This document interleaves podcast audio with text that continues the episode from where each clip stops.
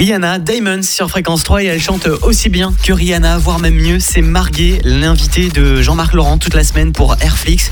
Elle a gagné samedi soir les battles à The Voice face à Chiara avec la magnifique reprise de A Natural Woman d'Aretha Franklin. Euh, donc Marguet, l'invité de Jean-Marc Laurent pour Airflix toute la semaine sur Fréquence 3.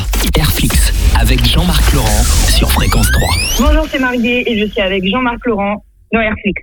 Donc Marc, tu es malgache euh, par ta mère italienne, par ton père. Tu es né à Tana, à l'hôpital euh. Et tes premiers, Exactement. tes premiers cris de bébé étaient-ils déjà des notes musicales? Sur, le, sur le moment, je me rappellerai pas, mais euh, je sais juste que déjà quand j'étais petite, et en tout cas avant de parler, ma mère me disait que j'aimais que j'aimais déjà beaucoup chantonner dans le jardin, dans la chambre. Et parfois, il fallait même euh, dire un peu stop, Marie, il faudrait arrêter un petit peu parce que voilà, je chantonnais tout le temps. Tu as eu une enfance euh, non seulement en, en chantonnant, mais bercée par une double culture musicale. Alors, il y a la culture malgache d'un côté et celle qui est italienne. Pour le côté ça. italien, c'était quoi comme genre de culture? Mon père me faisait vraiment écouter un peu de, de tout. En fait, c'est lui qui mettait souvent la playlist à la maison. Il me faisait écouter pas mal d'artistes comme euh, Pavarotti, comme euh, Zucchero, même Eros Ramazzotti. Se bastasse una bella canzone a far piovere amore. J'écoutais même du Laura Pausini, de Laura Pausini avec mon papa. Ma mère aussi me faisait écouter beaucoup de musique malgache. J'écoutais beaucoup euh, des artistes comme Dodobi, comme euh, Rossi, Hum comme euh, Monica Zava, comme, euh, Eric comme Manan. Eric Manana, exactement.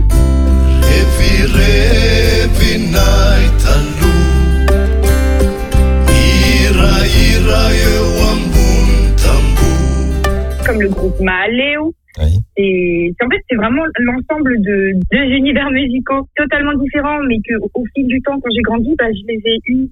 Naturellement, je les ai unis.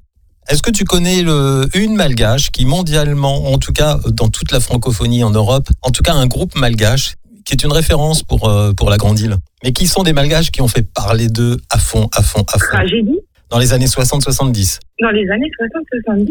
C'est pour voir si, si- Bah, j'avoue que j'ai un peu mal en gaucha, là, ça m'intéresse même. Si j'avais un marteau, je le jour, je la nuit. c'est les Surf. C'est un groupe de frères et sœurs malgaches Oui. qui faisait beaucoup de reprises style années 60. Euh, ils reprenaient If I Had a Hammer, par exemple. Et je crois, comme on a déjà parlé en plus. C'était un groupe qui a énormément fait parler de Madagascar dans les années 60-70. Merci pour l'info. Est-ce que sur place, tu passais du temps euh, dans l'adolescence avec euh, des, des groupes de musiciens? Parce que la musique, elle est très présente quand même à Madagascar. Est-ce que tu as un son particulier que tu aimais, un instrument particulier? Il y, a de- il y a des valises, il y a des, des- des instruments assez originaux là-bas. J'adore, en tout cas, quand, quand je voir des concerts avec euh, des instruments traditionnels malgaches, c'est vraiment le euh, qui qui m'impressionne le plus, en tout cas qui qui m'emporte, qui me transporte. J'aime beaucoup la sonorité, j'aime beaucoup euh, les notes qui ressortent euh, de cet instrument. Et c'est, je trouve que les instruments de Madagascar, ça fait aussi vraiment la beauté de l'île. C'est vraiment la particularité des, des notes, euh, de, des instruments, de, même des mélodies en général. Mhm. Et je trouve ça juste magnifique.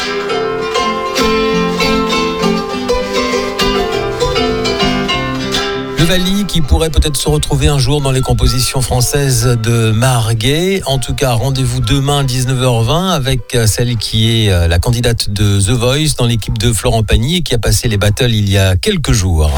La chronique de Jean-Marc Laurent à réécouter avec tous les autres podcasts.